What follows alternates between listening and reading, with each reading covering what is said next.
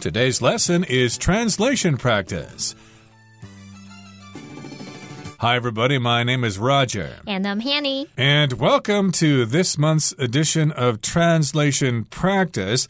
And we've got a couple of topics that we're going to be talking about today and how to translate these sentences into English. And the first topic is all about genetically modified foods, or GM foods for short. And then later on, we've got a couple of sentences regarding aesthetic education. 好，我们今天的翻译写作练习呢，会有两个主题，一个是关于基因改造食品，另外一个是关于美感教育。那我们分别会练习翻译两个句子。那我们现在就准备开始吧。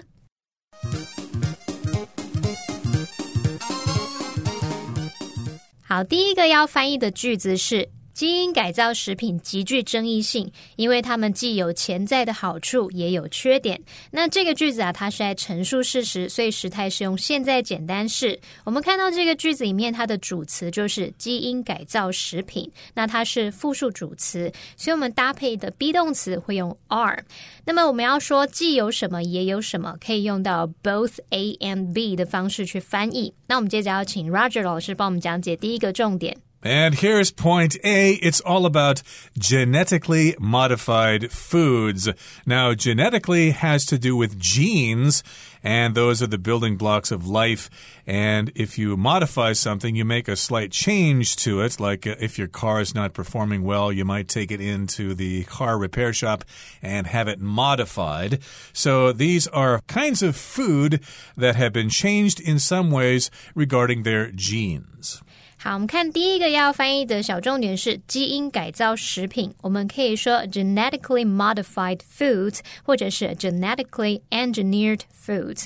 那么这边这个基因改造食品，我们自己会简称为这种基改食品嘛？那在英文里面，像 genetically modified foods 也常常缩写成 GM foods，或者是如果你用 genetically engineered foods，也常常可以缩写成 GE foods。但是我们在写作的时候啊，第一次提到你最好是。把全名写出来。那后面如果你想要用简称的方式也可以。那我们接下来看下一个重点。And here's point B highly controversial. Here, highly just means very to an extreme degree. You could say extremely controversial or terribly controversial. And if something's controversial, it brings about a lot of debate. People have different opinions about this issue. Usually, a lot of people are for it, and a lot of people are against it. A lot of people support it, a lot of people don't support it, and they often get in big arguments about this issue.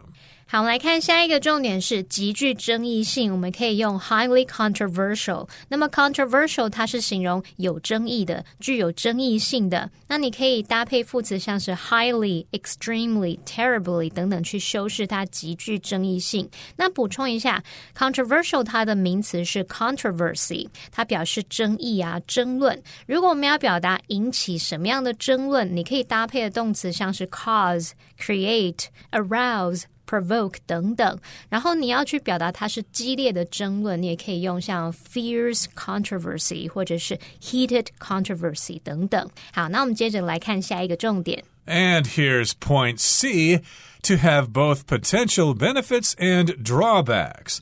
Now, a benefit is something that is good about something. It's an advantage. A drawback is a disadvantage. And if something's potential, it has the possibility of happening in the future. So the potential benefits would involve being able to feed lots of hungry people, to handle situations in which there's a drought or a famine or something like that.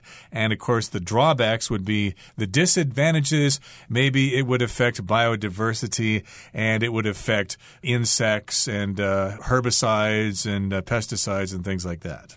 好，那我们来看看怎么翻译，既有潜在的好处，也有缺点。那我们可以用到 have both potential benefits and drawbacks 去表达。那这边用到 have both A and B，就是既有什么也有什么。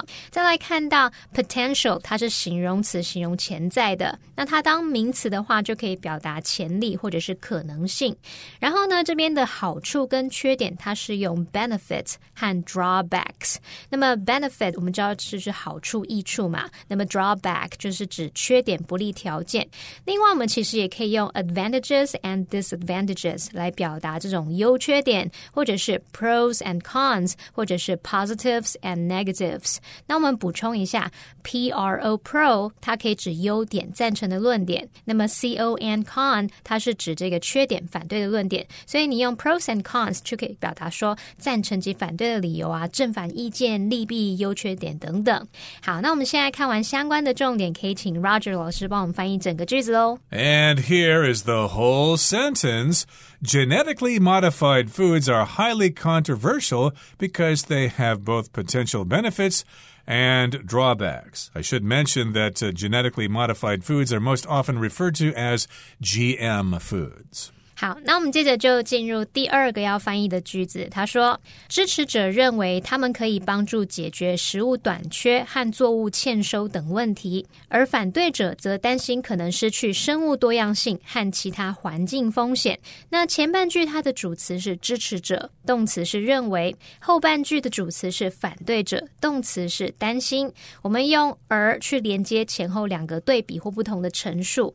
那你可以用这个 while 或者是 whereas。去表达而怎么样怎么样，而这个句子是在陈述事实，我们时态是用现在简单式。那接着要请 Roger 老师帮我们讲解第一个重点喽。And here's point A: supporters argue, or supporters think. A supporter, of course, is someone who supports something. They support something, they are for it, they think it's a good idea. So we're talking about supporters of GM foods, the people who like GM foods and think we should all be using them. This is what they argue or what they think. They're not exactly arguing. When you use the word argue here, you're just saying that is your point of view in a controversial topic. 好，我们来看第一个重点是支持者认为怎么样怎么样。我们要表达认为最常用的动词就是 think 或者是 believe。那在这边呢，因为我们是在讨论这个支持者的观点、反对者的观点，那这时候呢，我们也常常会用 argue 去表达说，在某个议题上啊，跟别人有不同观点，去表达那种认为怎么 样、主张怎么样。所以你可以说 supporters。argue 或者是 think 去表达支持者认为怎么样怎么样，所以他们并不是在争执争论这样子哦，只是说你要表达主张什么什么这样。好，那我们接着来看下一个重点。And here's point B to help address issues or to help address problems such as food shortages and crop failures. Now, to address something means to deal with a certain kind of situation to address an issue or to address a problem. And then we have some examples here, such as food shortages and crop failures. Sometimes there's not enough food to go around, so you'll have starvation, and GM foods may help with this. And also, we might have crop failures because of weather conditions. It may rain too much in one area and not rain enough in another area, so the crops fail, they don't grow properly, and therefore you don't have enough food food. 好，我们来看下一个重点是帮助解决食物短缺和作物欠收等问题。好，这边先看到我们要表达解决什么什么，其实可以用到 address 这个动词，它可以表达处理啊，设法了解并去解决。那也可以用 handle 或者是 tackle、resolve 或者是 deal with 去代替。再来什么什么等等问题，你可以用 issues such as 点点点 problems such as 点点点。这个 such as 后面是接你要列。举的例子，那其实也可以换作 like，像 issues like 点点点，problems like 点点点这样去表达。再来看到食物短缺呢，我们可以说 food shortage。这个 shortage 当名词，它就有这个缺乏、缺少的意思。然后再看到作物欠收，可以把它翻译成 crop failure。为什么用 failure 呢？failure 它除了指失败，它其实还有那种故障啊、失灵或是衰退、衰竭等等意思。在这边是用来描述作物它收成不好、欠收，所以我们用 crop failure，并不是说这个作物失败了，而是说它欠收。所以呢，我们就可以用说 help address issues or problems such as food shortages and crop failures。好，那我们接着来看下一个重点是反对者则担心要怎么说。Okay, here's point C. We're talking talking about opponents, and they are concerned about something. An opponent, of course, is someone who is against something. We just talked about the supporters of GM foods. They think it's a good idea. They will address problems like food shortages and crop failures, but the opponents, well, they're concerned about something else. They're worried about something else, and they need to bring this up because it needs to be part of the discussion. 好，我们来看看反对者则担心点点点。我们刚刚是用 supporter 去表达支持者，那现在是用 opponent 来指反对者。opponent 它可以指对手，可能是政治上或是体育上的对手。可是我们在讲这种观点方面，这个反对者或者是可能政策的反对者，你就可以用 opponent 去表达。所以这边用到反对者担心什么什么，opponents are concerned about 点点点。我们要表达担心什么，你可以用 be worried about something，或是 be concerned about something 都可以。那接着来看下一个重点。 Here's point D the likely loss of biodiversity. So, if something's likely, it's probably going to happen, and biodiversity refers to just having different kinds of plants and animals in an ecosystem. And the more you have, the more they can react to each other and they can promote their mutual survival. And of course, opponents are concerned about the likely loss of biodiversity. It could be big problems for the future of the Earth. 好，我们来看可能失去生物多样性。先来看看 biodiversity 或者是 biodiversity 这个字啊，它就是生物多样性。那它的字首 b i o bio 这个部分是跟生命或是生物有关的。那么 diversity 或是 diversity 它是指多样性、多样化，所以合在一起就会得到生物多样性这个字喽。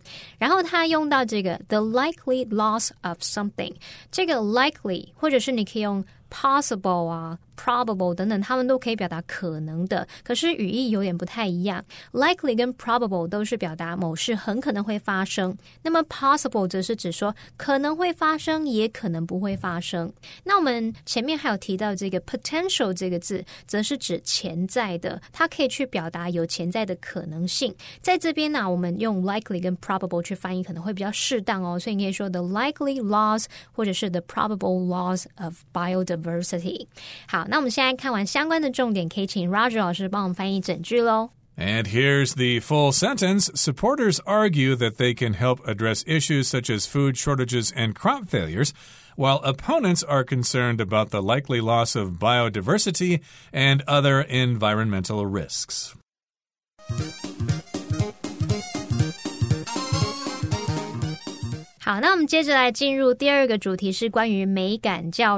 那第三个要翻译的句子是：美感教育是一种着重于教导个人美学和艺术的教育，但相较于其他学科，它却经常受到忽视。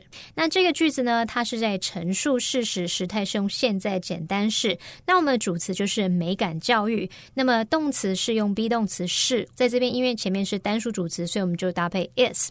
然后呢，美感教育呢，我们可以把它翻译成 aesthetic education。再来呢，是一种着重于什么什么的教育，我们就可以在 a type of education，然后后面接一个关系词句 that focuses on 点点点，或是 which focuses on 点点点，去表达一种着重于点点点点点的教育。好，那我们接着就请 Roger 老师告诉我们第一个重点喽。Okay, here's point A. Focus on teaching individuals about beauty and the arts. That's what aesthetic education is all about.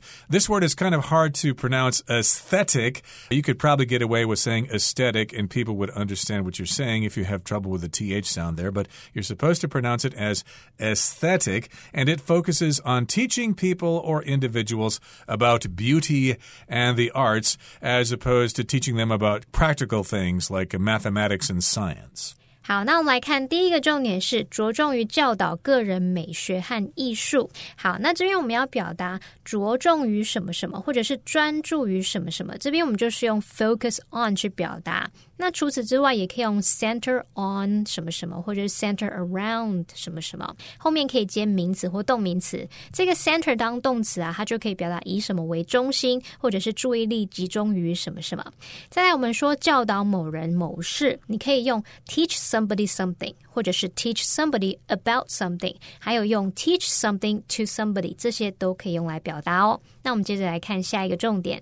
And here's point B compared to or compared with something. Now, if you have two or more things and you want to talk about how they're the same and how they're different, then you can use these phrases. Well, compared to my sister, I'm pretty tall and she's pretty short. 好，那我们来看下一个重点是相较于什么什么与什么来相比，我们可以用到 compared to 点点点，或者是 compared with 点点点。那当我们用 compared to 或者是 compared with 去 加名词，就是表达相较于什么，跟什么比起来，跟什么相较之下。那注意一下，它这个用法是独立分词片语，你可以把它摆在句首，然后跟后面的子句隔开，或者是你也可以把它摆在主要子句的后面，都可以。好，那我们接下来看下一个重点。And here's point C be often neglected or to be frequently overlooked. So here we've got the verb to neglect, which means you just don't pay attention to something when you should be paying attention to that thing. You just aren't paying attention to it. You're ignoring it. You're neglecting it. And also we have the phrase to be frequently or often overlooked, which means you just don't see it. You don't regard it as important. 好，我们来看怎么翻译“经常受到忽视”，可以用 be often neglected，或者是 be frequently overlooked。那这边我们用到 neglect，它就有忽视的意思嘛。还有用到 overlook，那 overlook 它其实有俯瞰或是眺望的意思。我们在俯瞰、眺望的时候，可能会顾着看远方，然后没有注意到近的东西，所以你就可以这样去联想到 overlook，它也有这种忽略、忽视的意思。那在这边我们就是用被动语态去表达受到忽视、不受到重视。式的感觉。好，那我们现在看完相关的重点，可以请 Roger 老师帮我们翻译整个句子喽。And here's the whole sentence. Aesthetic education is a type of education that focuses on teaching individuals about beauty and the arts, but compared to other subjects, it is often neglected. 好，那我们接着来看第四个要翻译的句子是。 然而，我们可以透过参观博物馆和参与艺文活动来增加接触艺术的机会。那这个句子的主词是我们，动词是可以增加，但它是在陈述事实，所以时态是用现在简单式。那我们接着就请 Roger 老师帮我们讲解第一个重点。Here's point A: participate in cultural and artistic events. So to participate just means to be a part of something, to join in this particular activity, to be a part part of it. And we're talking about participating in cultural and artistic events. A cultural event would have to do with culture. It could be some kind of performance or some kind of exhibition. And an artistic event would more or less involve art, like an art exhibition or maybe taking art painting classes or something like that. 好，那我们来看第一个翻译重点是参与艺文活动。那你可以用 participate in cultural and artistic events。那参与，我们除了用 participate in something，也可以用 take part in something。那另外还有一个用法是 engage in，它也可以去表达从事、参与的 那种意思。那这些用法其实他们后面都可以接名词或动名词。再来，译文活动呢，我们可以说 cultural and artistic events，其中这个 artistic 它就是形容艺术的、美术的，或者是有艺术鉴赏力的。好，那我们接着来看下一个重点。Here's point B increase our exposure to art. Exposure just means having contact with something or being in contact with light. If you're talking about photography, when you take a picture, of course, the sensor in your camera is exposed to light in order to create a picture. But here we're talking about being around art more often, increasing our exposure or contact to art or with art. 好，那我们看到这个重点是增加我们接触艺术的机会。好，那么 exposure 这个名词啊，它就表示接触或者是曝光的意思，后面常常会接 to something，像我们说 exposure to the sun 或是 exposure to radiation，就是表达像接触到阳光啊，接触到辐射等等。那我们就用 exposure to art 来表达接触艺术。那再要表达增加什么什么接触的机会啊，或者是了解铺路在什么什么的机会，就可以用 in。increase one's exposure to 加上名词，所以我们可以用 increase our exposure to art 来翻译。好，那我们现在看完相关的重点，可以请 Roger 老师帮我们翻译整个句子喽。And here is the whole sentence. However, we can increase our exposure to art by visiting museums and participating in cultural and artistic events. Okay, that brings us to the end of our translation practice unit for the month of July. We certainly hope we helped you out. When you need to translate something regarding genetically modified foods or aesthetic education, we wish you the best of luck. From all of us here at All Plus Interactive English, I'm Roger. And I'm Hanny. Goodbye. Bye bye.